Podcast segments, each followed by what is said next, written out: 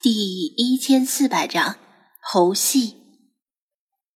耍猴也算是源远流长的一门民间手艺。在过去文化生活匮乏的年代，街头巷尾锣声一响，就能聚集上百号人，男女老少放下手头的事情，纷纷涌到门外看耍猴。有像这样夫妻档耍猴的，也有马戏团耍猴的。但形式都是大同小异。男人绕着场子敲了几圈锣，扯着嗓子吆喝，同时观察围观者的数量，既想等更多的人来，又避免拖得太久，磨掉人们的耐心。见人数差不多了，他放下锣，冲着周围做了个罗圈揖，说道：“我们夫妻俩出来跪宝地，为父老乡亲表演猴戏。”别的话咱不说，请老少爷们儿有钱的捧钱场，没钱的捧个人场。您看着爽了，多少给俩钱儿，我们夫妻俩混口饭吃。我们夫妻在这儿，谢谢您了。好，快开始吧，看着爽了，少不了你的钱。人们不吝于奉献免费的掌声，除了举着手机拍摄的人以外。其他人纷纷鼓掌催促：“快开始！”好嘞，这就开始。先让红子在这里给大家拉一曲《二泉映月》。说着，男人把一只猴子牵到空地中央，往他手里塞进一柄玩具二胡和一支琴弓，然后用一台手提音箱开始播放《二泉映月》。而这只猴子也条件反射般的抱着二胡左右拉琴弓，不时的东张西望，看着还挺像那么回事儿。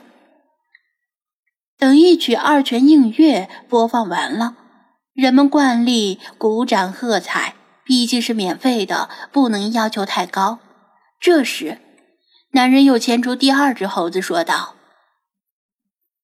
我家的猴子们都多才多艺。”老大是音乐家，老二会杂耍。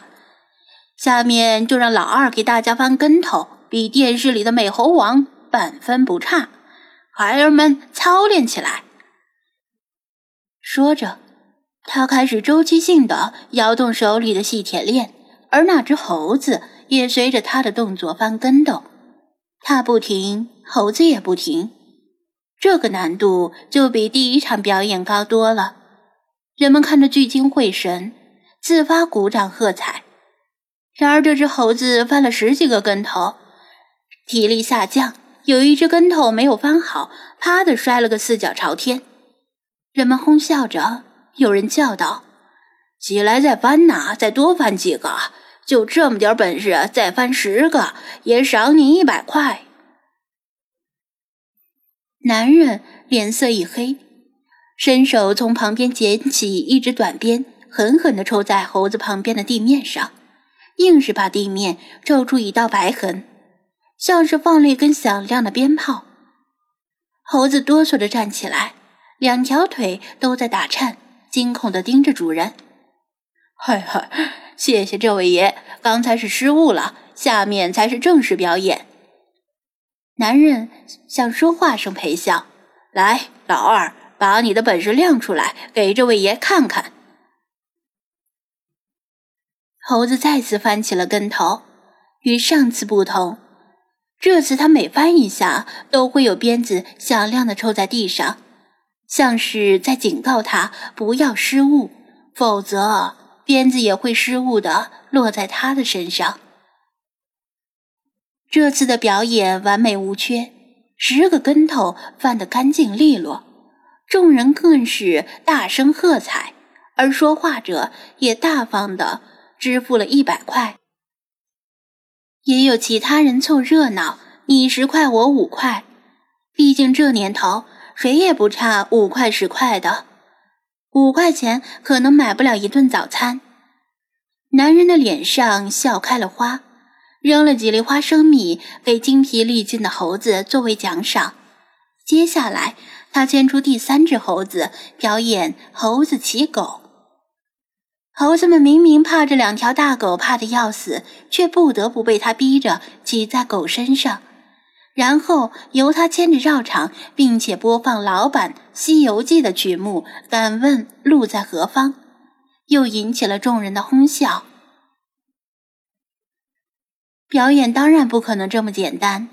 中间，他向狗打出暗号，命令狗突然跳起来，把背上的猴子甩到地上，并且作势同贺。这只猴子都快吓死了，却还要努力的爬回狗的背上。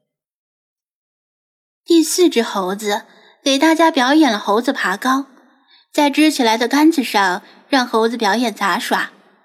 由于脖子上拴着链子，这只猴子在杂耍的时候。出现了重大失误，不小心让铁链子绕到了杆子上，差点把他自己勒死。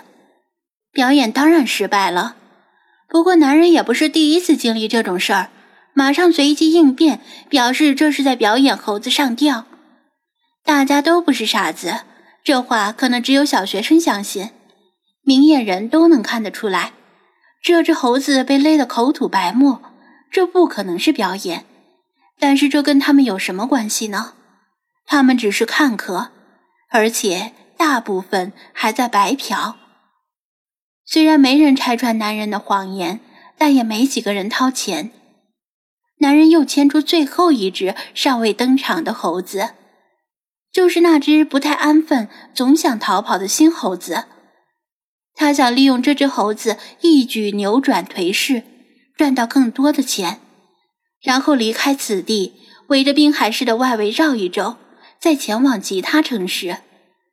这只猴子是他偶然得到的，说来令人难以置信。在上一个地方摆摊时，这只不知从哪里冒出来的猴子看到他的同类们，就傻傻的凑过来，似是想解开他们脖子上的铁链。看到这一幕时，他愣了一下。不过他反应很快，马上就宣称这是表演的一个环节，然后对两条狗打出暗号，命令他们拦住这只猴子，不让它逃跑，再下手逮住它，用铁链拴住，把它和其他猴子关在一起。他怀疑这只猴子是从其他耍猴者那里跑出来的，因为他出现时手里抱着一个玩具键盘。但是仔细查看后又不太像，因为他的脖颈间没有勒痕。如果长期被铁链子拴在脖子上，会把颈间的毛发磨秃一圈，还会磨出伤痕，很明显就能看出来。但凡是耍猴者，都会用铁链子拴在猴子的脖子上，即使是马戏团里的猴子也不例外。马戏团在表演时不用链子拴猴子。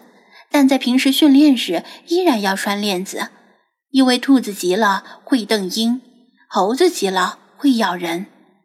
他笑眯眯的对围观者说道：“老少爷们儿，这只猴子是老妖，也是咱们的压轴大戏。他表演的东西，我敢保证你们全都没有见过。你们猜是啥？”说着，他指向他手里抱着的玩具键盘。他会打字。